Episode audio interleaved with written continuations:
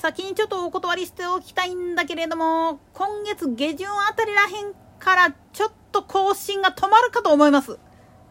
なんでやねん。まあ、2週間ほど夏休みと言いましょうかね。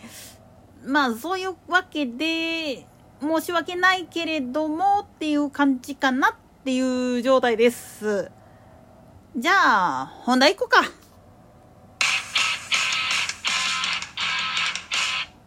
誰も聞いてない独り言番組、ザザンラジオにようこそさて、昨日、おとついと、ノーザンホースパークの方で、セレクトセールっていう、まあ、上級話さんの殴り合い空っていうのが起きてたわけだが、なんでやねん。ああ、この部分だけバブリーだねっていう気分になるんと同時に、飼ってるまあ、所有が決定している馬の中には、クラブ所有という形をとっているところもあるんですよね。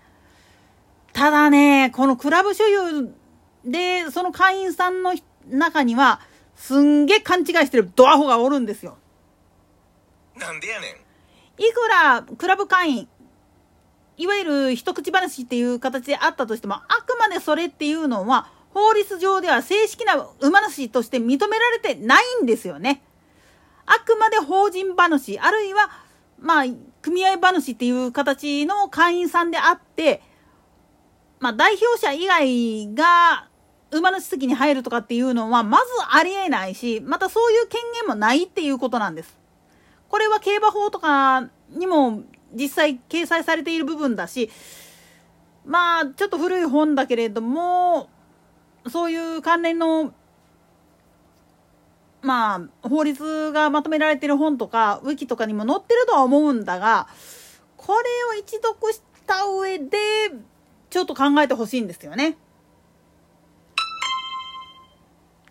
ぶっちゃけなんで言ってしまうと、一口話と呼ばれている人たちっていうのは、あくまでも出資を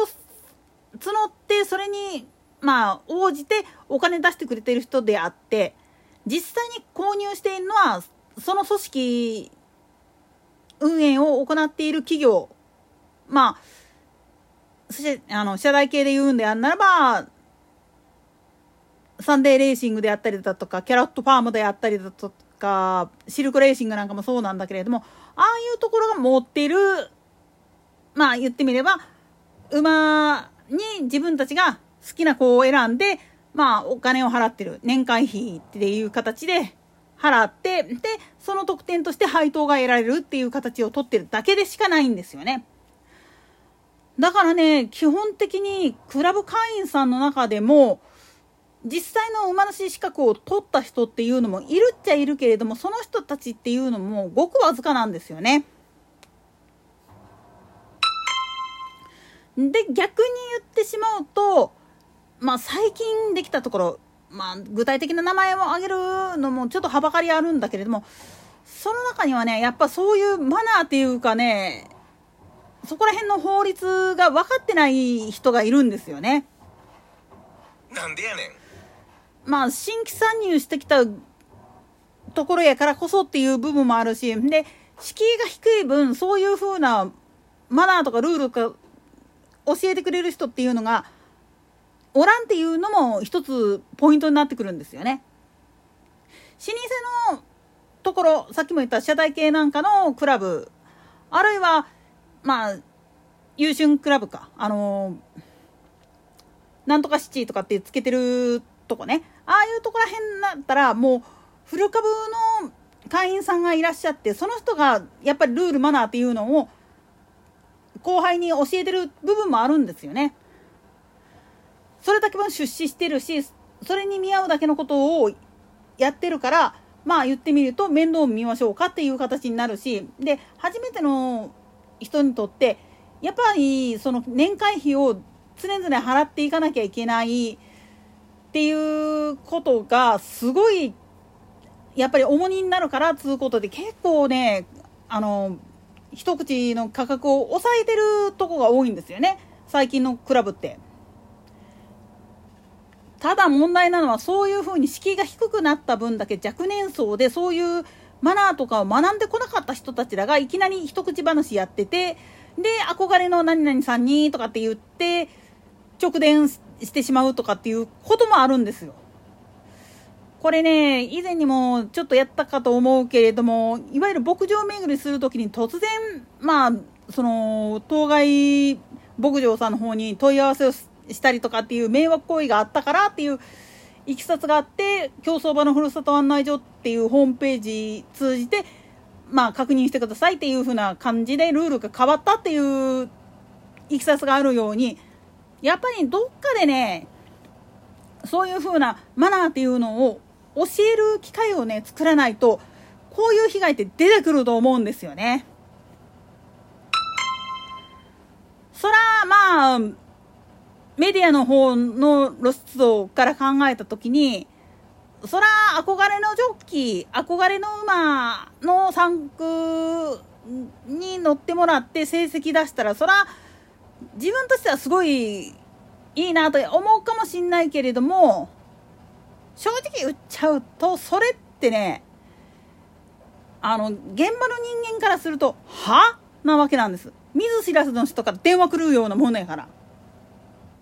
なんでやねん。これね個人話がいいとか悪いとかっていうんじゃなくて個人個人所有あるいは法人作っちゃいるけれども事実的に個人が所有してるような状態のとこっていうのはある意味庭先取引とかの形で信頼関係を築いた上で調教師さんとかにまあ言ってみると託す。あるいはもうお任せしますみたいな指示になる場合もあるしで情報を仕入れた上でよしじゃあ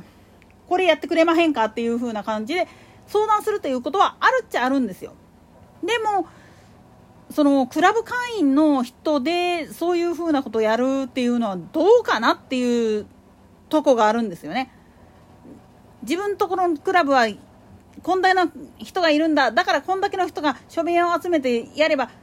無理強いを通すことができるんだみたいなことを言ってるやつがいるとしたらそれすっげえその組織に対してクラブに対して失礼やし当然だけれどもそれを受け取った調教師さんとか騎手なんかもめっちゃ迷惑なんですよね。仕事の邪魔っていうかちょっと待ってこれ僕この予定なんだけどおいおいこの馬まだ仕上がってないのにそこ走らせるっていう感じになっちゃうわけでだから本当は慣れるまではもっと言ったら個人話になるまでは絶対に口出ししちゃダメな部分なんですよ。あくまでもクラブの運営としてまあ言ってみれば管理者自身が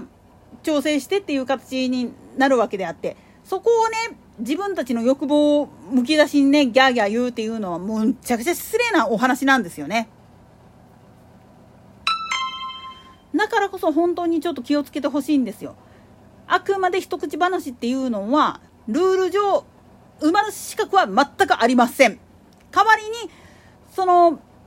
組織を束ねている管理管理運営を行っている人たちが代表として馬の席に入ってまあ言ってみたら表彰を受けてでその時にもらった賞金をその会員さんたちに分配するっていう形をとってるだけでしかないんですよっていうことを踏まえた上でちょっと楽しんでほしいんですよね。といったところで今回はここまで。それでは次回の更新までごきげんよう。